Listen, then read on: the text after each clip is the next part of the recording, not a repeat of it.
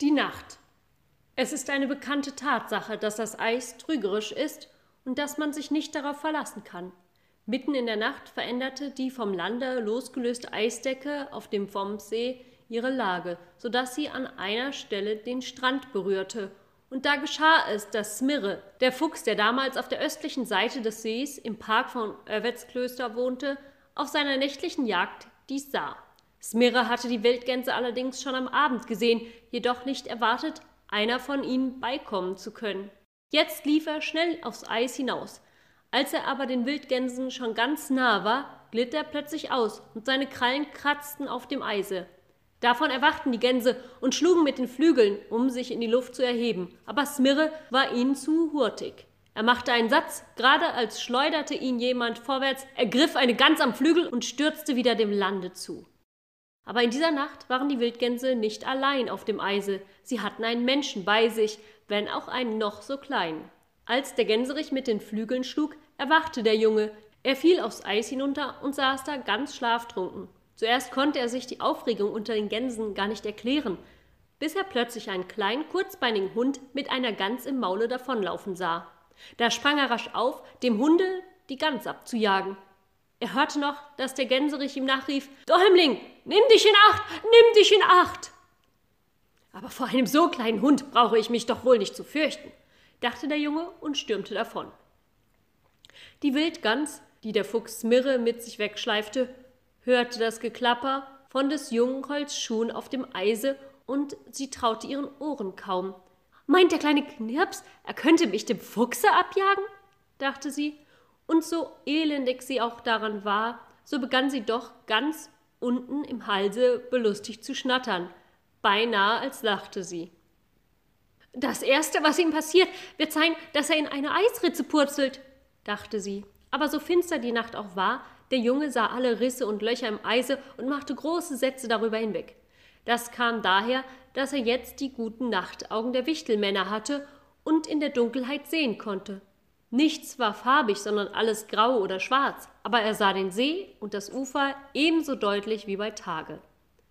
Da wo das Eis ans Land stieß, sprang Smirre hinüber, und während er sich den Uferabhang hinaufarbeitete, rief der Junge ihm zu Lass die ganz los, du Lümmel! Smirre wusste nicht, wer das gerufen hatte. Er nahm sich auch nicht die Zeit, sich umzusehen, sondern lief noch schneller davon. Jetzt rannte er in einen großen, prächtigen Buchenwald hinein, und der Junge lief hinter ihm her, ohne an irgendeine Gefahr zu denken. Dagegen musste er immerfort daran denken, mit welcher Missachtung er am vorhergehenden Abend von den Gänsen behandelt worden war, und deshalb hätte er ihnen jetzt gar zu gerne bewiesen, dass ein Mensch, wenn er auch noch so klein ist, allen anderen Geschöpfen überlegen sei. Einmal ums andere Mal Einmal ums andere befahl er dem Hunde da vor sich, seine Beute loszulassen. Was bist du nur für ein Hund, der sich nicht schämt, eine Gans zu stehlen? rief er. Lege sie sogleich nieder, sonst wirst du sehen, was für Prügel du bekommst. Lass los, sage ich, sonst werde ich deinem Herrn sagen, wie du dich benimmst. Als Smirre merkte, dass er für einen Hund gehalten wurde, der sich vor Prügel fürchtete, kam ihm das so komisch vor, dass er die Gans beinahe hätte fallen lassen. Smirre war ein großer Räuber, der sich nicht mit der Jagd auf Ratten und Feldmäuse begnügte, sondern sich auch in die Höfe wagte und Hühner und Gänse stahl. Er wusste, wie sehr er in der ganzen Umgegend gefürchtet war. Und jetzt diese Drohung, so etwas Verrücktes hatte er seit seiner Kindheit nicht mehr gehört. Aber der Junge lief aus Leibeskräften. Es war ihm, als glitten die dicken Buchenstämme an ihm vorüber, und der Abstand zwischen ihm und Smirre verminderte sich immer mehr. Endlich war es Mirre so nahe, dass er ihn am Schwanze fassen konnte. Jetzt entreiße ich dir die Gans doch, rief er und hielt Smirre am Schwanze so fest, als er nur konnte. Aber er war nicht stark genug, Smirre aufzuhalten. Der Fuchs riss ihn so heftig mit sich fort, dass die dürren Buchenblätter umherstoben. Doch jetzt glaubte Smirre zu entdecken, wie ungefährlich sein Verfolger sei. Er hielt an, legte die Gans auf die Erde, stellte sich mit den Vorderpfoten darauf, damit sie nicht wegfliegen konnte, und war auf dem Punkte, ihr den Hals abzubeißen. Aber dann konnte er es doch nicht lassen, den kleinen Wicht vorher noch ein wenig zu reizen. Ja, mach nur, dass du mich bei dem Herrn verklagst, denn jetzt beiß ich die Gans tot. sagte er.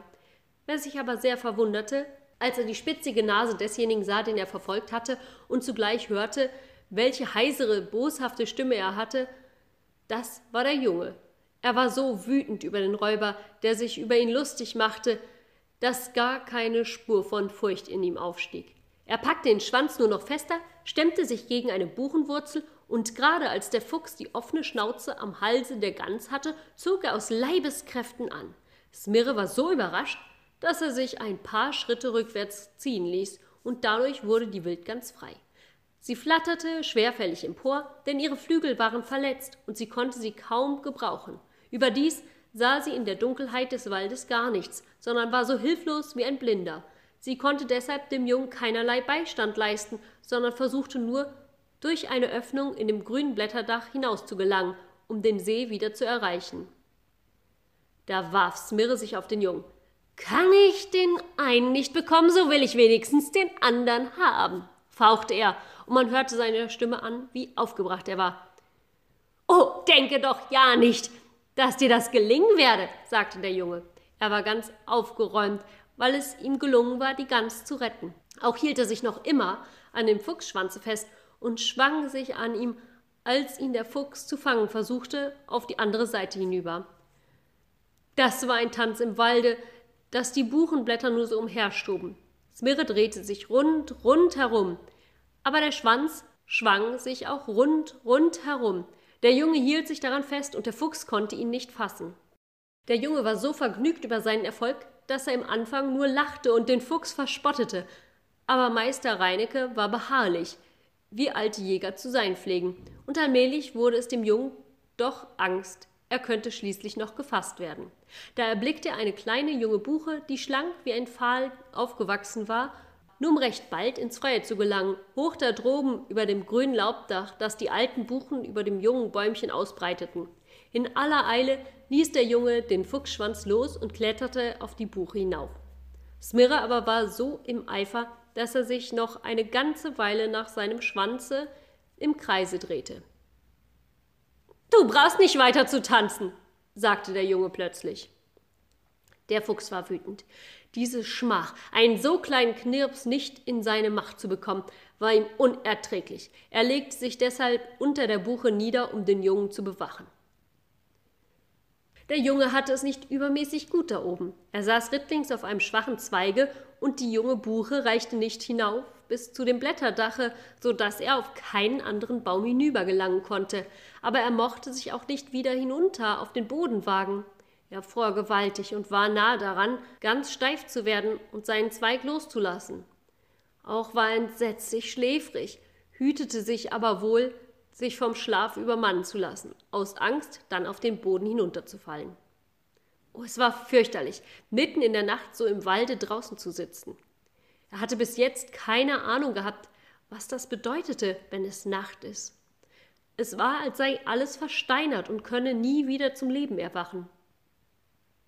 Dann begann der Tag zu grauen, und der Junge war froh, als alles sein altes Aussehen wieder annahm, obgleich die Kälte jetzt gegen Morgen noch durchdringender wurde als in der Nacht.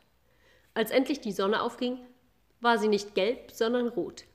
Dem Jungen kam es vor, als sehe sie böse aus, und er fragte sich, warum sie wohl böse sei. Vielleicht weil die Nacht, während die Sonne weg gewesen war, eine solche Kälte auf der Erde verbreitet hatte.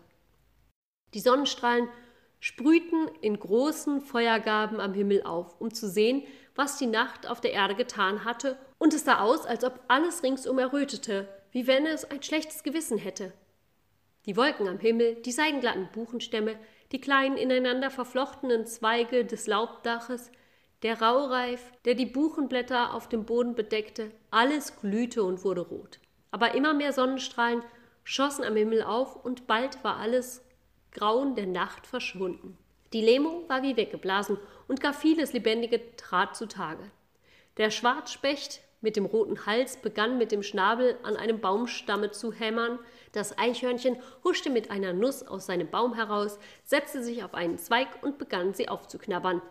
Der Star kam mit einer Wurzelfaser dahergeflogen und der Buchfink sang in dem Baumwipfel. Da verstand der Junge, dass die Sonne zu allen diesen kleinen Wesen gesagt hatte Erwacht und kommt heraus. aus eurer Behausung. Jetzt bin ich hier. Jetzt braucht ihr euch vor nichts mehr zu fürchten. Vom See her drang der Ruf der Wildgänse, die sich zur Weiterreise rüsteten, zu dem Jungen herüber. Und bald darauf flogen alle vierzehn Gänse über den Wald hin. Der Junge versuchte ihnen zuzurufen, aber sie flogen so hoch droben, dass seine Stimme sie nicht erreichen konnte. Sie glaubten wohl, der Fuchs habe ihn schon lange aufgegessen. Ach, sie gaben sich auch nicht einmal die Mühe, sich nach ihm umzusehen. Der Junge war vor lauter Angst dem Wein nah, aber die Sonne stand jetzt goldgelb und vergnügt am Himmel und flößte der ganzen Welt Mut ein. Du brauchst dich nicht zu fürchten oder vor etwas Angst zu haben, Nils Holgersson, solange ich da bin, sagte sie.